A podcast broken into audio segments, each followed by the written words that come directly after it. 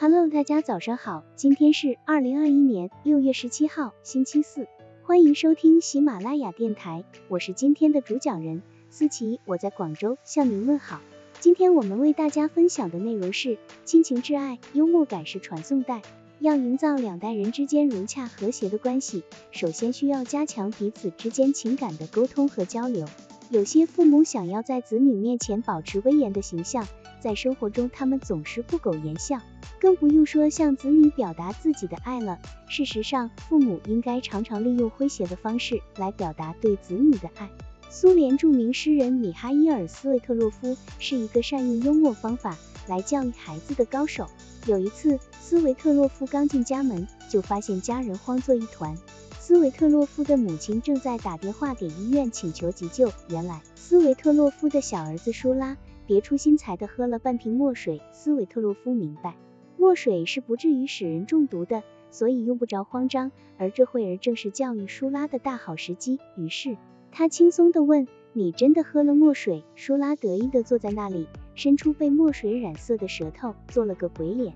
诗人并没有发火，他从屋里拿出一些锡纸来，对儿子说：“现在没有别的办法了，你只有把这些锡墨纸使劲的嚼碎吞下去了。”一场虚惊就这样被斯维特洛夫的一句幽默的话给冲淡了。舒拉原想以此成为家人的中心，但是未能如愿。此后，他再也没有犯过类似出风头的错误了。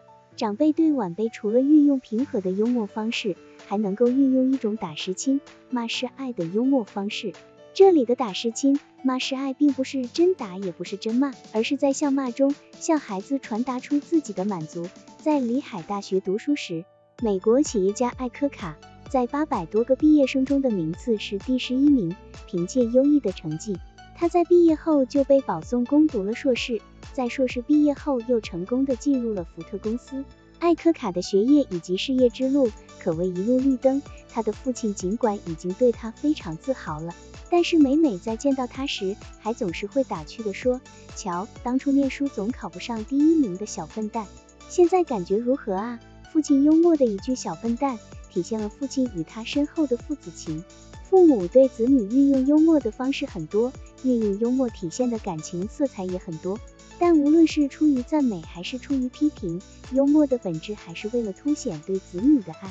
著名剧作家沙叶新幽默感极强，他的女儿也天生具有幽默细胞。还在童年时，他就对“女大不中留”有过一番妙论。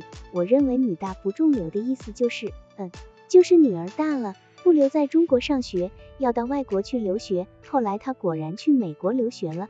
沙叶新的女儿一次回国探亲，她和父母谈起同在美国留学的弟弟，说弟弟想娶个黑人姑娘，母亲不由大吃一惊，妈妈怎么还有种族歧视？黑人女孩是黑珍珠，身材好极了，长得也漂亮。